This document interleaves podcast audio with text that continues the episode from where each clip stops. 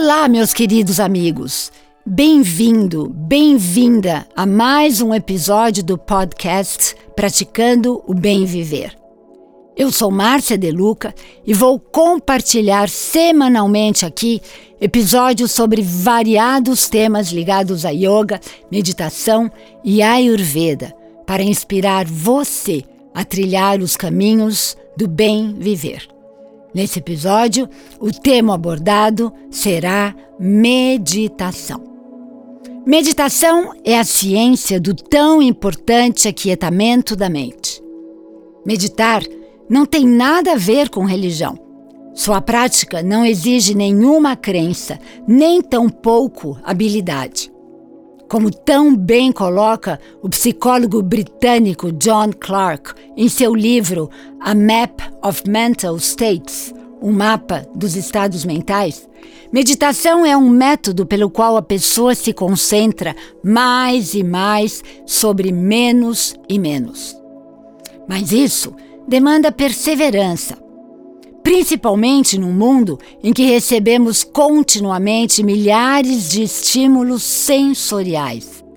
Num mundo em que somos pressionados a aprender cada vez mais e sempre há mais a aprender.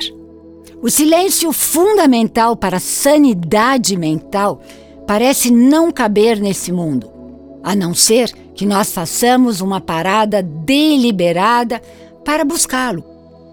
A meditação faz uma espécie de faxina geral.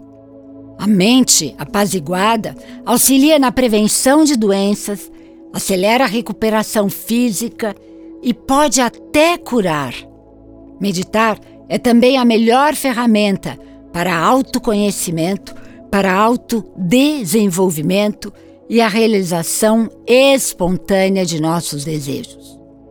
O objetivo final da meditação é a parada gradativa das ondas mentais.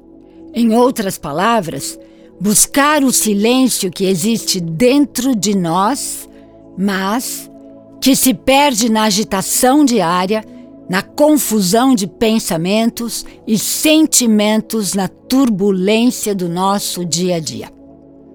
Mas quando o corpo fica imóvel e a mente silencia, o que acontece? Aqui com a palavra o genial físico Albert Einstein.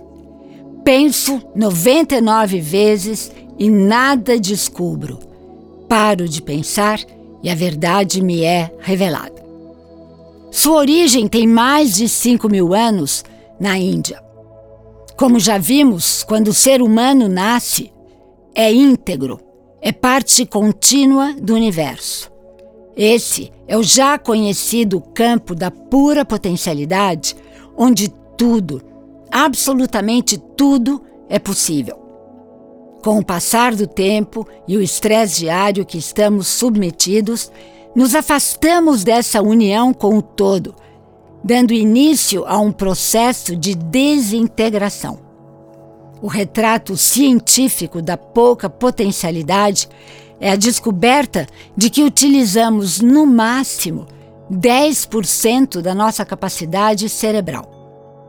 Quer conhecer alguns benefícios da meditação? Pois bem, vamos lá. Reduz a frequência dos batimentos cardíacos, a pressão arterial, o ritmo respiratório. Promove coerência das ondas mentais, fortalece a imunidade, aumenta a produção de serotonina, o chamado hormônio do bem-estar.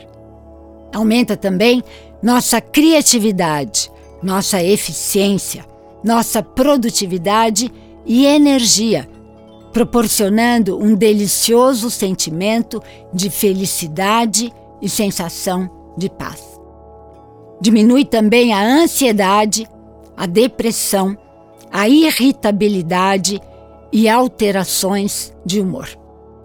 Ou seja, todas as alterações provocadas pela prática meditativa são o exato oposto daquelas provocadas pela reação de luta ou fuga, respostas tradicionais do corpo e da mente a situações estressantes.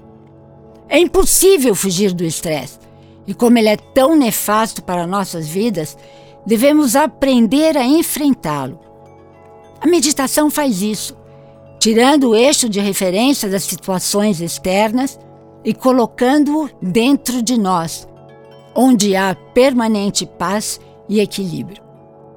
E aí? Será que eu preciso falar ainda mais sobre esse assunto? O que você está esperando para começar essa prática tão poderosa? Aqui fica meu convite para juntos treinarmos o aquietamento da mente até que ele se torne um hábito natural e espontâneo em nossas vidas. Assim como fazemos com um esporte, precisamos literalmente treinar todos os dias para podermos dominar a prática da meditação. E como digo e repito propositadamente sempre, existem três componentes essenciais para criarmos um novo hábito: intenção, disciplina e tempo. A ótima notícia é que essa é uma prática para o resto da sua vida. E a partir dela, você se torna um ser humano melhor a cada dia. Lembre-se que o mundo lá fora é um reflexo do nosso mundo interior. E assim vamos transpondo aos poucos a barreira do ego individualista, para juntos colaborarmos para um mundo mais justo, mais pleno e mais feliz para todos.